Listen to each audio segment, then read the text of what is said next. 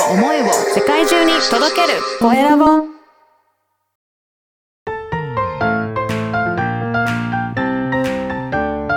聞く力能力技術魅力があるのに伝わらない社長へ。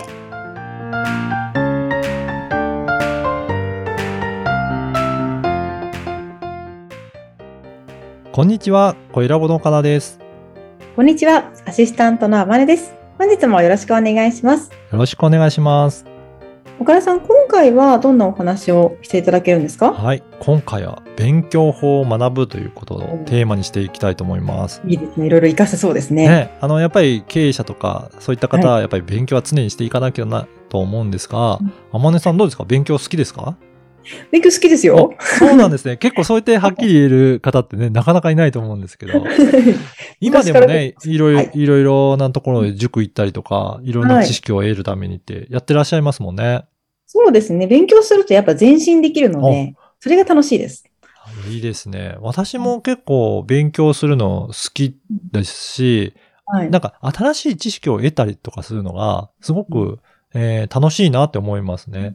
なんかあの、ストレングスファインダーとかでも、やっぱり知識欲って、学習意欲っていうのは私高い方なので、やっうんはいぱりそういったところでも現れてるのかなと思うんですけど、やっぱりあの、知識を得るときに大切なのは、その情報の質っていうのは大切かなというふうに思います。うんなんかはい。いろんな情報あるので、そこの中、どれだけ、えー効率よく知識をた貯めていくか。あとは、誤った知識だったりとか、あとは、歪められたものとか、なんかそういうのがどんどんどんどん入っていくと、逆に、えー前回お伝えした判断とかの判断力が迷うことになってくると思うので、はいまずは、そういったところを、えーしっかりと、えー蓄積していただけるといいのかなと思います。ただなんか情報の質ってネットから取るとなると、うん。質がいいものと悪いもの結構あるじゃないですか。ね、そうですよね。どうやって判断したらいいんですか、あのーまずは、えーはい。いろいろな媒体で、えー情報を得てみる。で、うん。同じ偏った、えー同じような人が言ってるものじゃなくて、例えば本でも、えーいくつか、えー何冊か同じような本を並べて読んでみるとか、ネットでも、えーいろんな、えー主張してる方がいるので、あの、逆真逆の主張してること、方の意見も一応読んで聞いてみるっていうことによって、まあ、正しくえー知識も得られていくんじゃないかなと思います。はい。うんまあ、まずそもそもは、その知識について、えー好奇心を持って、うん興味を持って聞いていくと、まあ、いろいろどんどん吸収できて、いろんなところから情報も入ってくるんじゃないかなと思います。ではい。基本的にはまあ、知らないことを恐れずに自分で調べたりとか、人に聞いたりとかして、で、試してみていただくといいのかなと思います。はいうん。やっぱり専門家になるには、あのーまあ、時間も結構かかるんですけど、あうる技術とか知識を習得するにも1000時間ぐらいかかるっていうふうにも言われてるんですね。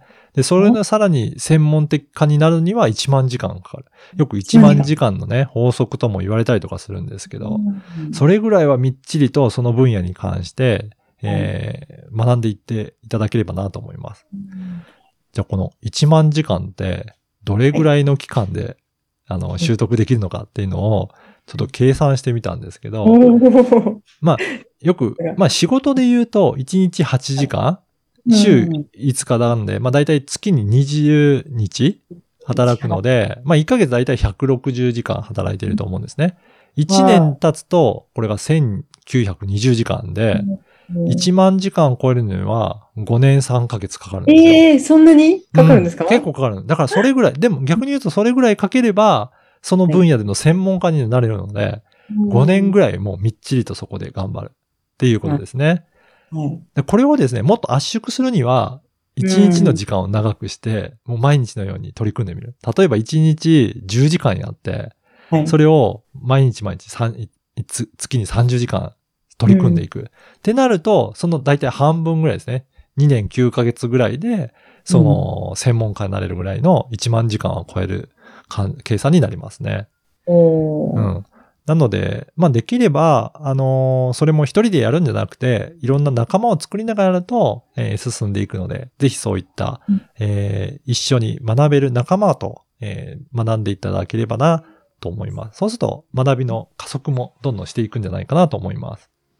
仲間と一緒に学んでいきたいと思います。はい。ぜひやってみてください。ありがとうございます。今回は勉強法を学ぶについてお聞きしました。LINE 公式でもビジネスに関することや、ポッドキャスト活用方法なども掲載しています。よかったらチェックしてみてください。それでは次回もお楽しみに。